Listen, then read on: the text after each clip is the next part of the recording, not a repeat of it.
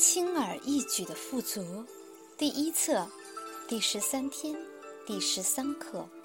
我敞开心灵，走向和平。今天我敞开心灵，了悟到总有另外的角度来看待生命中的任何体验。每当我遇到不能带给我和平的生命体验，我便从不同的角度去看待它。通过察觉到我有可能用另一个角度看待这个体验，我缔造了和平的解决问题的机会。今天，我敞开心灵，走向和平。导读文章：感恩的臣服，当下的兴奋。今日功课：找一个无家可归的人，给他一些金钱。当你如此做时，留意你的评判。此评判是关于你的肯定语句。我向和平敞开我的生命。谨记今天，信守承诺。导读文章：感恩的臣服。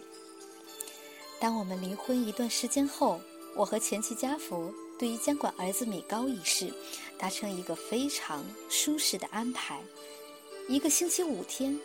他每晚六点带儿子到我家，让米高与我共度晚上，然后我会在次日清晨送儿子回他那里，这样我们都可以享有与儿子在一起的重要时光。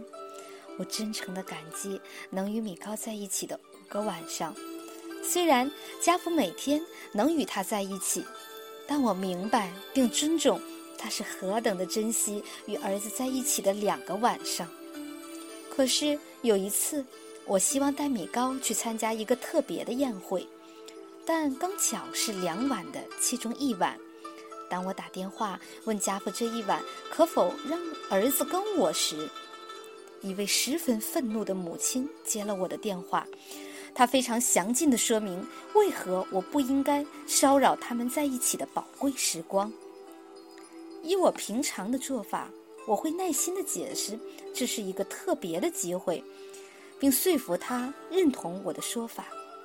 但是这次，在没有尝试斟酌任何用词的情况下，我发现自己说：“你是对的，对不起，这以后不会再发生了。”我们说了再见，并挂断电话。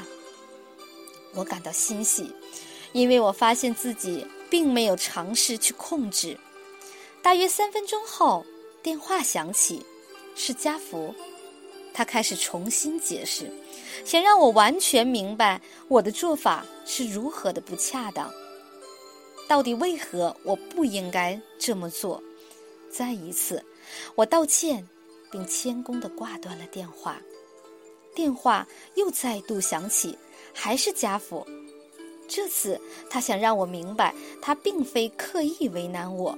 但希望我完全弄清楚的是，我在任何情况下都不得阻碍他与米高在一起的时间。我说，我完全明白，并再一次道歉。我挂断了电话，然后电话又再次响起。这次他问我是否真的那么想见儿子，就算会打扰他们在一起的时光。我非常真诚地告诉他。是我的错，非常对不起他，并且保证以后不会再发生。又过了五分钟，电话再次响起，他说：“十分钟后来接他，但你要知道他没有时间洗澡。”我感谢他，并随即接了米糕。回城时，我再一次明白，通过臣服和交出控制，我所渴望的会毫不费力的。提供给我导读文章，当下的兴奋。无论何时，当我处于当下，真理和唯一的真相，我留意到，这可非常宁静。假我说这非常沉闷，因为没有什么发生，但其实它真的非常令人兴奋。当下是关于存在。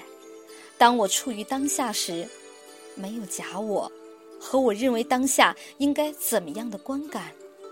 我处于一个充满和平、喜悦和爱的地方。当我超越此刻，去到真理所在，我就身处在我真正渴望的地方。